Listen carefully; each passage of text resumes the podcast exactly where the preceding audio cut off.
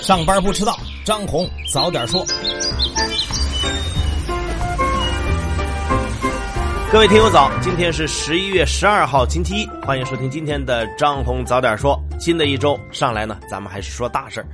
第一件大事呢是中美关系。十一月九号，第二轮中美外交安全对话在美国华盛顿举行，主要呢围绕中美两国元首在 G 二零峰会期间的双边会晤筹备工作进行了交流，同时呢对伊朗核问题、朝鲜半岛问题，还有双边军事和安全问题呢等等都交换了意见。双方呢都表示说，这次对话呀是有建设性的。美国国务卿蓬佩奥说呢，这是一次令人难以置信的富有成效的对话。美国呢不会对中国实行冷战或者遏制政策，希望中国会采取负责任和公平的行动，支持两国的安全和繁荣。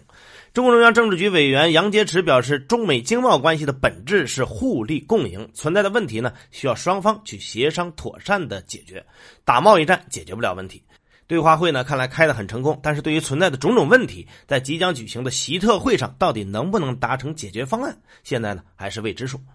接下来咱们说说昨天火热的双十一，看看大家呢都花了多少钱，各位的手还好吗？天猫最终给出的成交额是两千一百三十五亿，和去年相比呢，将近多了五百亿。具体情况呢是这样的：开卖以后两分零五秒就破了百亿，不到两个小时就破了千亿。到昨天下午四点之前呢，就超越了二零一七年双十一全天的成交金额。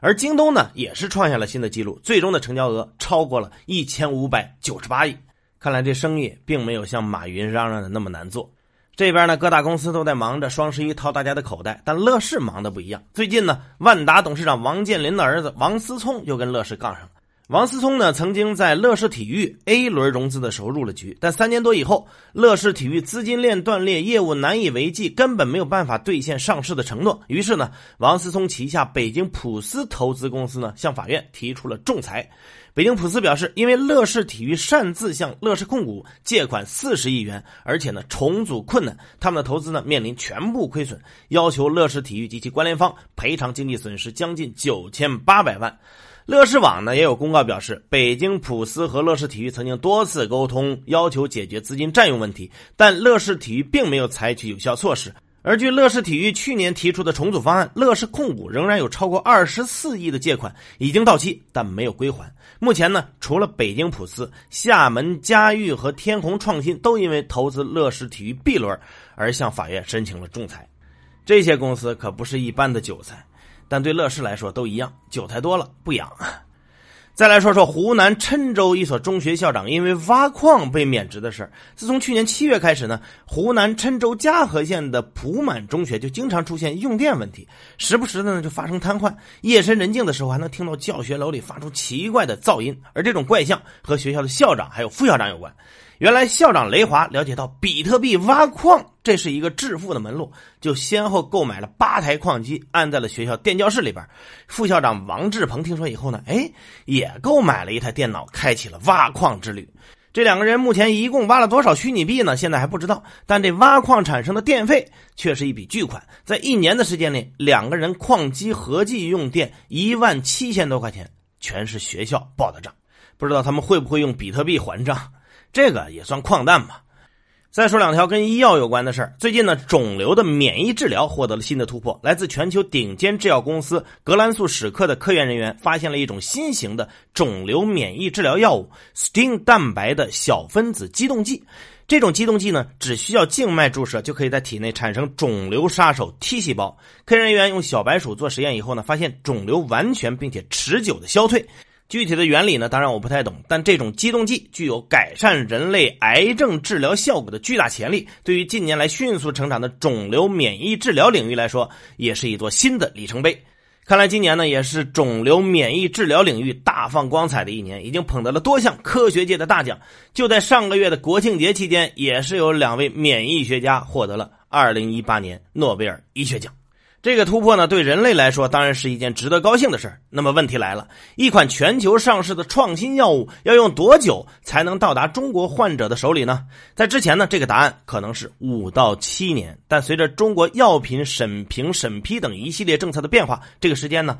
已经在大幅缩减。在上周的进口博览会上，医药板块的关键词之一就是提速。不少跨国药企都表示，面对中国新的医药政策和市场环境，他们的药品引进策略已经发生了变化，创新药品进入中国的速度将继续加快。同时呢，随着中国研发能力的提升，也会逐渐的进入全球新药的同步研发体系，让中国患者能和全球患者同步受益。不过获批上市这只是第一步，如何才能让患者获得真正的实惠呢？药品可及性仍然是关键，价格、医保、招标采购、药品流通等等环节呢，都是影响的因素。希望创新药物能尽快的进入到中国市场，并且纳入到医保体系当中。所以你也能看到，商品从进口到进到消费者手中，其实还有很长的路，不是仅仅放开就可以的。最后呢，我们再来看看备受关注的离岸央票发行。十一月七号，中国人民银行在香港一共公开招标发行两百亿元人民币的央行票据，分为两种期限，其中三个月期一百亿，最终中标利率是百分之三点七九，投标金额超过四百二十六亿；一年期呢是一百亿，最终中标利率是百分之四点二零，投标金额超过了三百二十八亿。两期央票的中标利率都高于市场的预期，对于首次发行的规模，市场普遍认为并不算太大。央行这次离岸市场发行央票，最大的作用就是调节离岸人民币市场的流动性。之前管控流动性的手段呢，主要是对中资银行下达行政命令或窗口指导，中资大行在离岸市场以美元买入离岸人民币，或用外币与人民币掉期等等手段。但这些手段呢，不仅成本高，而且容易给市场带来负面的影响。相比之下呢，发行央票更容易被市场接受。有业内人士就表示，离岸市场可以说是人民币全面自由兑换之前的试验田和避风港。这次央行在香港发行央票，也是管控和调节离岸市场供需关系的先行实践，为迎接资本项目全面开放做准备。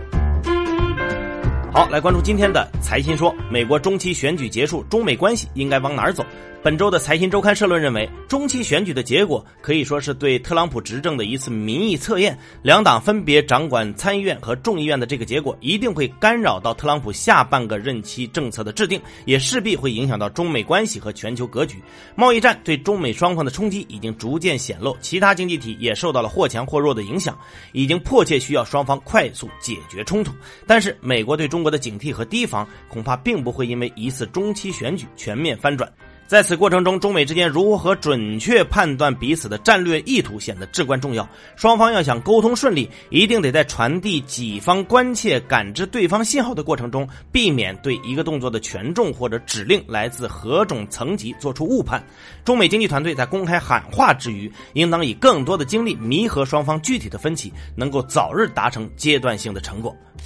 对于经济腐败来讲，可以认为水至清则无鱼吗？财新主编林华威态度坚决，反腐无关意识形态和国情，而是基本的是非观。简单而言，借工作之便为个人谋利，底线就是不能损公肥私。无论对内施政还是对外合作，防止腐败都是重要的底线。那么，什么是水至清则无鱼呢？华为说，应该是社会生态系统不能单一化，市场机制的参与者要多姿多彩，大鱼、小鱼、微生物，各种植物、动物形成了复杂和平衡的食物链和生态体系。就经济体系而言，不能都是大企业，也不能都是国有企业，各种所有制、混合所有制、大大小小的企业都应该有生存的空间，而社会也应该为之提供相对公平的竞争规则和冲突解决机制。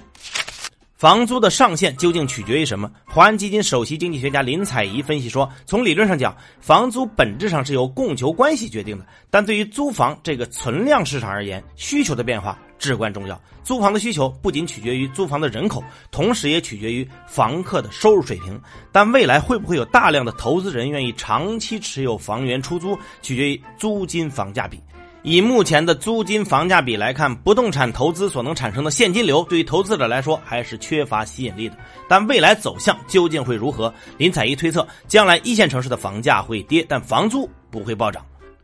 楼市政策严厉，房价承压，房企艰难度日。那房企如何才能活下去呢？万通地产创始人冯仑做客财新时间时提出，要尊重产权，保护产权。保护产权就是到私权的边界上得停下来。比如说限购，这就是破坏了私权。冯仑说，买房是私人的权利，卖房是企业的权利。市场交易就要有买卖的自由和权利，伤害到了私权，就会干扰到经济的运转，影响到企业的生存。如果想了解冯仑关于房地产的更多观点，你可以登录财新网视听页面，关注本周的财新时间。接下来是张红一句话，看看今天有哪些重要的资讯不容错过。截至目前，国家重点研发计划共计立项六百四十项，共计四百二十九家单位获得一百二十七亿元国拨经费的资助，涉及社会发展、高新技术、农林科技以及基础研究四大板块的三十八个专项，其中社会发展和高新技术两大板块合计投入近九十亿元，占总经费的七成。深圳房地产中介协会公布数据显示，随着楼市观望氛围的日益浓郁，二手房市场的价格也有所松动。除龙岗大鹏两区外，全市其余各区二手房报价都出现了不同程度的下调。杭州至黄山铁路昨天开始列车运行图参数测试，全线开通运营进入倒计时。